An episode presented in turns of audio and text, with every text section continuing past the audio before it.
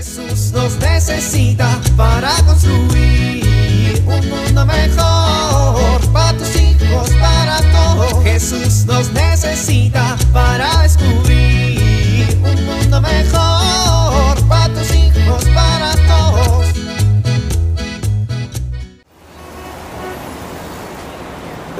Avanza, ya está el verde. Ándale, muévete. A ver, ¿qué vas a hacer? Quítate, estorbo, quítate. Ya se puso el rojo otra vez.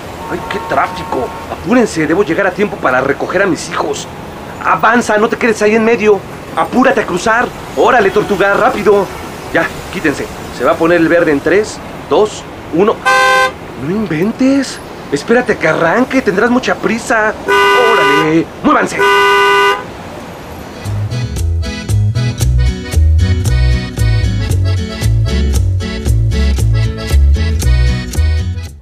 María Raquel. ¿Qué pasó, padre Calixto? Pues no sé. Tú dime. Pues no sé, mejor dígame usted. Pues no sé. Estás en la dirección del colegio. Otra vez. Pues no sé, me gusta venir. Pues no sé. No viniste por voluntad propia. Te trajeron. Pues no sé, usted contrata puras maestras que están bien locas. Oye, niña, no le faltes el respeto a tus maestras. Ay, pues es la verdad. Ahora sí no hice nada, nada. Aquí el reporte dice otra cosa. Pues ese reporte es de un mentiroso. El reporte lo hice yo. Mm, te vi jalarle las trenzas a Fortunata. Y cuando te grité que no lo hicieras, te fuiste corriendo. ¿Y por qué no me alcanzó? ¿Ya vio cómo no soy la única culpable? Chamaca, en serio que no te expulso porque... Porque usted es bien bueno. A ver, explícame. ¿Por qué le jalaste las trenzas? ¿No habíamos quedado que cada vez que pensaras en alguna travesura ibas a reflexionarlo? Lo reflexioné, pero a ver, dije, ¿a Jesús no le gustaría que le jale las trenzas a Fortunata? Luego dije, ¿cómo lo sabes? Y dije, pues porque es malo. Y dije, ¿y cómo sabes que es malo? Y dije, porque el padre Calixto me ha dicho. Y dije, ok, al padre Calixto no le gusta que le jale la coleta a la Fortunata, pero Jesús te ha dicho alguna vez algo. Y entonces dije, bueno, le voy a jalar las trenzas, pero si Jesús me dice que no se las jale, me detengo y pues Jesús no llegó. Pero yo salí y te dije que no lo hicieras. A ver, Raquel, vamos por partes. Jesús no va a bajar a decirte que estás haciendo las cosas mal. Para eso tienes que conocer su voluntad y escuchar lo que te dice. Eso se hace a través de la oración. Pero hoy te voy a dar un apoyo que puede ser todavía mejor. El Espíritu Santo. ¿El Espíritu Santo? Claro, el Espíritu es nuestro defensor. Yo siempre pido como sacerdote que me acompañen en mi labor y siempre invito a los papás y a los catequistas y a todas las personas con las que trabajo a que pidan su compañía. ¿Pero defensor de qué, padre? En el mejor de los casos, la que necesita un defensor es la Fortunata o cortarse el cabello. Yo que ya mejor me cortaba el cabello, porque no soy la única que le jala la trenza, ¿eh? Raquel. Ay, es que debería sentir la coleta, padre. Se siente como una cuerda, gruesa y rasposa.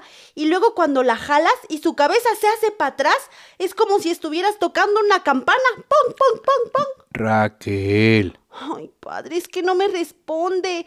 ¿De qué me puede defender el Espíritu Santo? Pues de las tentaciones y de nuestra inclinación al mal. El Espíritu Santo nos inspira todos los días para ser mejores. Nos alienta, nos ayuda en el combate diario, nos ama y nos fortalece para ser buenos cristianos en nuestra vida diaria. En tu caso, en la escuela. Ah, pues suena bastante convincente, ¿eh?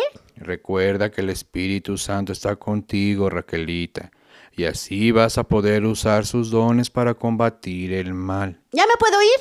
Sí. ¡Ay, qué bueno! Te vas a ir, pero al baño, a limpiarlos como castigo. Y quiero que mañana le traigas una carta a Fortunatita pidiéndole una disculpa. ¿Disculpa yo? Disculpa ella que trae una coleta tan provocadora. Raquel. Uy, nonito, con permiso. Ya me voy a limpiar el baño. Adiós, padrecito. No corras, chamaca. Jesús nos necesita para construir un mundo mejor para tus hijos, para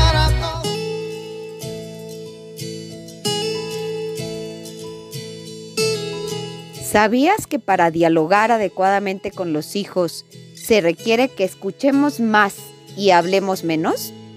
A veces, los papás pensamos que para entablar un diálogo es necesario hablar mucho, echarles sermones y si los hijos expresan algo, de inmediato reaccionamos, respondemos y no los dejamos expresarse ni hablar. Esto no fomenta una buena comunicación.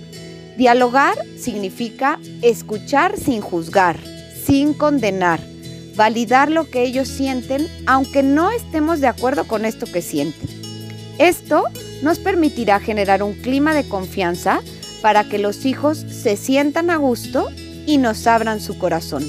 Soy Pilar Velasco.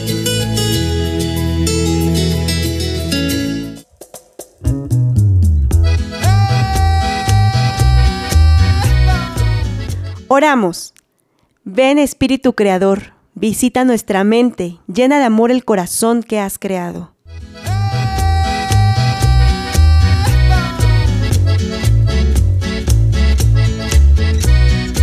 Jesús nos necesita para construir. Vivir en familia.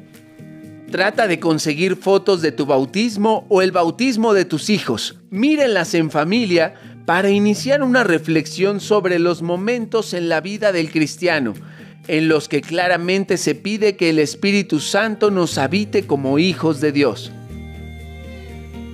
Repitan en familia esta semana. Espíritu Santo, fuente de luz, ilumíname. Puedes escribir la jaculatoria en una hoja y pegarla en algún lugar visible.